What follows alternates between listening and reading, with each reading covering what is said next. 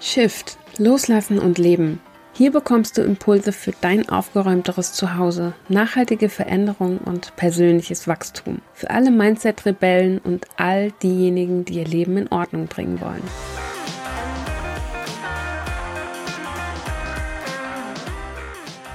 Wie bekomme ich eigentlich den anderen dazu, dass er ordentlicher wird? Ihr Lieben, heute möchte ich mich gerne mit genau dieser Frage mal auseinandersetzen. Denn ich bin ja relativ aktiv in Facebook-Gruppen am Mitlesen und da kommt die Frage tatsächlich das ein oder andere Mal häufiger auf.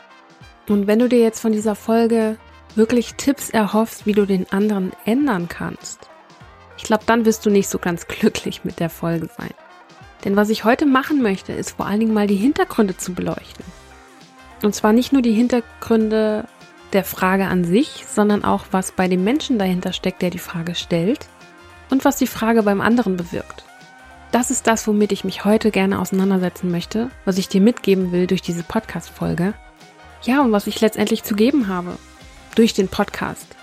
Denn ich habe ja noch nicht so viel drüber gesprochen, was hier eigentlich so meine Aufgabe und meine Mission ist mit dem Podcast. Aber Verbindungen schaffen ist ganz vorne mit dabei. Denn ich kann allein aus meiner eigenen Vergangenheit sagen, ich kenne beide Seiten. Ich weiß, wie es sich anfühlt, wenn du dir wünschst, dass der andere ordentlicher ist.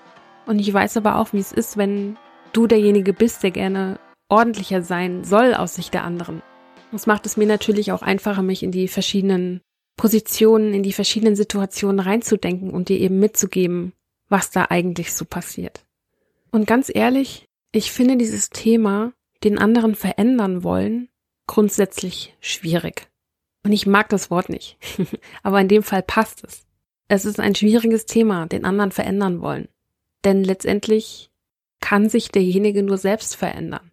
So, du kannst niemanden ändern, der vielleicht überhaupt nicht einsieht, dass es da ein Problem gibt. So, du hast immer den freien Willen. Du kannst einen Menschen nicht so verändern, wie du es einfach gerne hättest. Ich glaube, da sind die meisten Menschen einfach vorher schon weg. Und das auch zu Recht aus meiner Sicht. Weil wenn du mal drüber nachdenkst, wenn du derjenige wärst, der verändert werden soll. Das würdest du wahrscheinlich auch nicht mitmachen, oder? Aber woher kommt überhaupt dieser Wunsch, den anderen jetzt verändern zu wollen? So, du kommst nach Hause, nach vielleicht einem stressigen Tag, kommst in eure gemeinsame Wohnung. Es ist nicht so, wie du es brauchst, um dich wohlzufühlen. Das heißt, bei dir geht da vielleicht auch schon direkt beim Anblick der Wohnung der Stresspegel hoch. Hast vielleicht das Gefühl, dass alles an dir hängen bleibt, dass du die Einzige bist, die da irgendwie mal ein bisschen Ordnung reinbringt. Das heißt, da steckt schon ganz, ganz viel Frustpotenzial dahinter. Vor allen Dingen, wenn du das Gefühl hast, du machst alles alleine und der andere ruht sich einfach aus. Legt die Hände in den Schoß und macht gar nichts. Und was dann ganz oft passiert, ist, dass genau die Menschen, die eben das Gefühl haben, alles bleibt an der Person hängen, irgendwann anfangen zu meckern achten sie vielleicht nicht auf die Kommunikation, sie senden keine Ich-Botschaften, sondern machen eher Vorwürfe. Ja, und dann haben wir den Salat. Allein schon, weil diese Vorwürfe oft etwas sind, was wir bereits aus der Kindheit kennen. Du hast dein Zimmer nicht aufgeräumt, deswegen darfst du nicht. So, und jetzt kannst du einsetzen, was du möchtest. Das ist einfach eine ganz andere Ebene, die wir dann betreten, wenn wir anfangen, uns zu beschweren, zu meckern, den anderen irgendwie dazu bringen zu wollen, dass er das tut, was wir jetzt gerade von ihm möchten. Und was dann ganz oft passiert ist, dass wir die Liebe des anderen, das Aufmerksamkeit und Hilfe im Haushalt missverstehen und denken, weil der andere mir jetzt nicht im Haushalt hilft, liebt er mich weniger oder nicht. Aber ganz ehrlich, es gibt so viele verschiedene Arten und Formen, seine Liebe auszudrücken. Schau dir doch mal an, wie dein Gegenüber seine Liebe ausdrückt, ihre Liebe ausdrückt. Oder frag denjenigen vielleicht, was er sich wünscht, was er braucht, um sich geliebt zu fühlen. Und vielleicht findet ihr dann raus, dass es eher um die Hilfsbereitschaft geht, um die Bereitschaft mit anzupacken, damit eben nicht alles an einer Person hängen bleibt. Vielleicht ist es einfach die Liebessprache des anderen, Hilfsbereitschaft. Und vielleicht versteht ihr euch an der Stelle einfach nicht, weil du eine ganz andere Liebessprache sprichst als derjenige. Und sowas kommt so häufig vor. Wirklich. Allein schon zu wissen und zu verstehen, was die Liebessprache des anderen Menschen ist. kann schon unglaublich viel bewirken. Ich kann da vor allen Dingen auch ein Beispiel aus meiner eigenen Erfahrung geben. Ich habe als Kind jahrelang gedacht, meine Mutter würde mich nicht lieben, weil sie es nie gesagt hat. Habe aber gleichzeitig nicht gesehen, dass sie alles für uns getan hat. Die hätte sich wahrscheinlich auch ein Bein ausgerissen. Das habe ich aber nicht verstanden als Kind, weil es nicht meine Liebessprache ist. Das heißt, sie hätte auch Chinesisch sprechen können mit mir. Das wäre auf selber hinausgekommen, dass ich nämlich nicht verstanden habe, was will sie mir sagen. Und genau das passiert aber, wenn ihr unterschiedliche Liebessprachen sprecht. Und genau deswegen finde ich es persönlich eben wichtig, sich damit auseinanderzusetzen. Was brauchst du, um dich geliebt zu fühlen? Und was braucht der andere? Und das ist tatsächlich auch schon der größte Punkt. Denn wenn wir das runterbrechen, diesen Wunsch nach mehr Ordnung beim anderen, ist es ein, du bist nicht so, wie ich dich gerne hätte. Du verhältst dich nicht so, wie ich dich gerne hätte. Und was beim anderen ankommt an der Stelle, ist ein, ich bin nicht ordentlich genug ich bin nicht gut genug. Auch wenn du es vielleicht nicht in der Form aussprichst. Das ist das, was ankommt. Das heißt, es kann durchaus sein, dass du in eine ganz alte Wunde mit diesem Verhalten reinhaust. In eine Verletzung, die du vielleicht überhaupt nicht verursacht hast. Und dass ihr dann beide in eure alten Verhaltensmuster reinfallt, die ihr von früh aufgelernt habt. Und ich bin mir ziemlich sicher, dass wenn du den Wunsch verspürst, den anderen ändern zu wollen, dass du das erstmal überhaupt nicht böse meinst. Und vielleicht ist dir auch gar nicht bewusst, was du beim anderen eben damit auslöst, wenn du ihn verändern möchtest, ihn nicht akzeptierst, wie er ist, ihn nicht sein lässt oder sie nicht sein lässt, wie sie ist. Denn eigentlich ist das das, was wir alle Menschen uns wünschen. Und zwar genauso akzeptiert zu werden, wie wir sind, genauso angenommen zu werden, wie wir sind und genauso geliebt zu werden, wie wir sind. Und ich glaube, es ist wichtig zu verstehen, dass dieser Wunsch nach Anerkennung, nach gesehen werden, nach akzeptiert werden auf beiden Seiten da ist. Du wünschst dir doch auch gesehen zu werden, mit deinem Wunsch nach mehr Ordnung. Und genauso dein Gegenüber möchte auch einfach gesehen werden und akzeptiert werden. So geht es uns doch allen. Und genau das ist der Punkt, warum es auch in vielen Be Beziehungen eben kriselt, wenn einer von beiden meint, du müsstest das und das anders machen. Und das sind tatsächlich so die Kleinigkeiten in Anführungszeichen, die oft eben für Frustration sorgen, vielleicht auch Wut sorgen, wo die Emotionen hochkochen wo dann oft auch, je nachdem, wie lang diese Phase eben dauert, ein normales Gespräch vielleicht gar nicht mehr so möglich ist. Man wertet irgendwie alles, was gesagt wird, als Angriff, obwohl es vielleicht gar nicht so gemeint ist. Und der Punkt, warum du vielleicht auch mehr Ordnung brauchst als andere oder weniger Ordnung als andere, hängt unter anderem damit zusammen, was du erlebt hast, die Erfahrungen, die du gemacht hast, deine eigenen Prioritäten, was brauchst du, um dich wohlzufühlen und vor allen Dingen auch, was sind deine Werte? Weil ganz, ganz oft haben wir einfach auch beim Thema Ordnung eine Werteverletzung dahinter. Und es gibt nun mal Menschen, die können sich im größten Chaos wohlfühlen und andere können das eben nicht. Ich würde behaupten, das kann man bis zu einem gewissen Punkt lernen. Aber da ist auch wieder die Frage, möchte derjenige das? Und natürlich gibt es Kompromisse, die man machen kann mit dem anderen. Dass man zum Beispiel sagt, okay, du hast jetzt dieses eine Zimmer und da kannst du deine eigene Ordnung leben. Und im Rest der Wohnung machen wir es so, wie ich das gerne hätte. Ne? Also so ein bisschen entgegenkommen hilft eigentlich schon ganz gut. Und ansonsten ist halt Reden ganz, ganz wichtig. Und zwar nicht so von oben herab oder so, sondern wirklich auf Augenhöhe, verständnisvoll, geduldig, ganz viele Fragen stellen. Und ja, das Wichtigste ist wirklich Verständnis. Jeder Mensch hat einen Grund, warum er so ist, wie er ist. Und meistens nicht nur einen. Es gilt natürlich auch fürs Thema Ordnung. Natürlich. Und wie viele Leute da draußen haben gar nicht aus dem Elternhaus mitbekommen, wie Ordnung eigentlich funktioniert? Weil die Eltern vielleicht schon was ganz anderes vorgelebt haben, dass es vielleicht einfach keine Priorität war oder ja, die Eltern das einfach vor den Kindern quasi gar nicht gelebt haben, sondern das gemacht haben, wenn die Kinder einfach nicht da waren. Oder auch ein Kind, was mit Eltern aufwächst, die eine Putzfrau beschäftigen. Das wird auch einen ganz anderen Blick auf das Thema haben als ein Kind, das das nicht kennenlernt. Das nicht lernt, auch mal ein Fenster selbst zu putzen oder ein Staubwedel zu benutzen. Und ich versuche nicht, das zu bewerten. Es ist einfach Fakt. Und das, da ist nicht das eine besser oder schlechter, es ist nur einfach anders. Und ich glaube, dass wir gerade auch, wenn wir das Bedürfnis haben, den anderen irgendwie zu ändern, dass wir uns daran erinnern sollten, dass jeder Mensch einen anderen Normalzustand hat.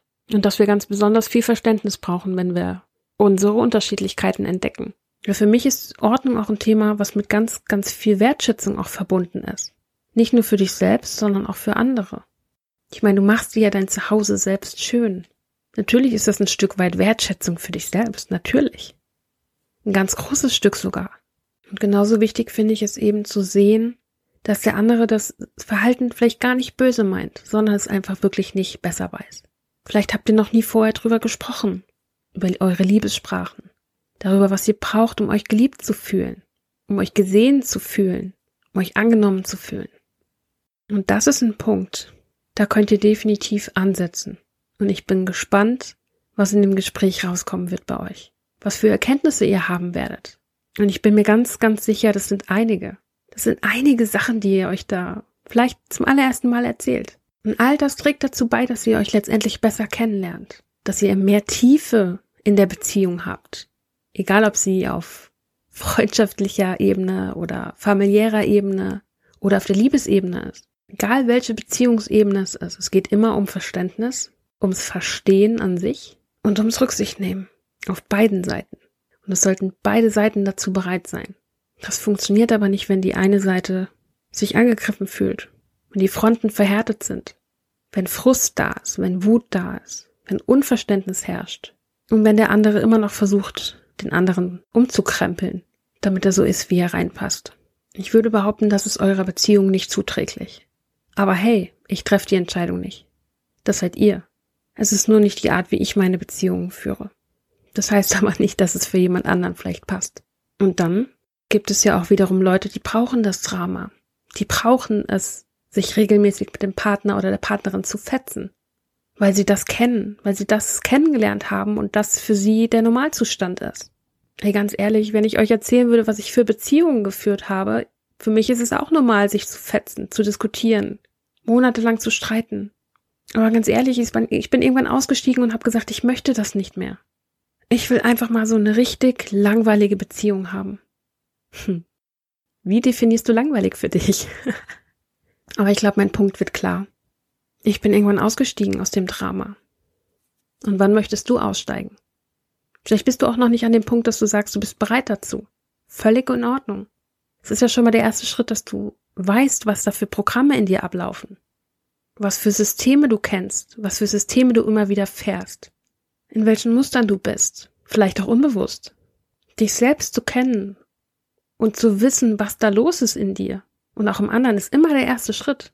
Aber vor allen Dingen in dir. Das ist immer der erste Schritt. Und beim anderen genauso. Du kannst niemanden ändern, der nicht bereit ist, sich selber zu ändern.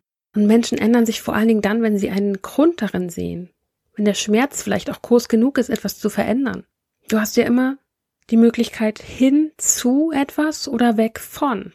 Also entweder ist dein Ziel besonders attraktiv, dass du das erreichen möchtest, oder der Schmerzpunkt ist groß genug. Und was ich auch ein bisschen problematisch finde bei dem ganzen Thema, ich möchte den anderen ändern, ist, dass meistens nur eine Seite sich ändern soll. Und ganz ehrlich, das habe ich auch durch. Würde ich so an der Stelle nicht mehr akzeptieren. Ich hoffe auf jeden Fall, ich konnte ein bisschen Klarheit in das Thema für dich auch reinbringen und dass du vielleicht auch anfängst zu hinterfragen, warum möchtest du denn eigentlich mehr Ordnung haben? Was steckt denn für dich dahinter? Und vielleicht siehst du das Verhalten deines Gegenübers auch in Zukunft ein bisschen spielerisch. Vielleicht ist es ja genauso auch ein Wachstumspunkt für dich, dass du sagst, okay, ich verstehe gerade noch nicht, wo das bei dir herkommt, aber ich versuche daran zu wachsen, an der Herausforderung. Stehst du, das ist ein ganz anderer Umgang mit der Herausforderung an sich? Und ich finde, gerade wenn man unterschiedlich ist, kann man so viel voneinander lernen. Gerade wenn du ein sammelintensives Hobby hast, wie zum Beispiel Nähen oder bestimmte Sportarten, wo du dann, was weiß ich, vielleicht ja, nehmen wir zum Beispiel Skifahren, da hast du ja eine bestimmte Ausrüstung dafür. Oder Golf. Ja, also wenn du ein sammelintensives Hobby hast, also ein Hobby, wo du viele Sachen dafür brauchst, um das ausüben zu können, dann ist das einfach auch nochmal ein anderer Startpunkt und eine andere Voraussetzung. Und was auf jeden Fall nicht hilft, den anderen verändern zu wollen, ist Druck aufzubauen. Dem anderen vielleicht noch Ultimaten zu setzen, zu sagen, bis zum so und so vielten hast du das und das und das weggeräumt. Nee, nee. Vielleicht weißt du es nicht. Aus deinem eigenen Prozess vielleicht nicht. Aber wenn du Dinge loslässt, du Dinge aussortierst, dann ist alles davon ein kleiner Abschied. Das sind Prozesse, die da im Hintergrund ablaufen. Jedes Mal, wenn du anfängst auszusortieren. Jedes Mal. Das heißt, dieser Prozess kann mitunter auch ein bisschen dauern. Das heißt, was, aus meiner Sicht kannst du eigentlich nur Folgendes tun. Wenn du jemanden hast, den du gerne verändern möchtest. Und zwar zu versuchen, ihn so oder sie so zu akzeptieren, wie sie ist. Und andererseits vorleben, wie toll es auf der anderen Seite sein kann.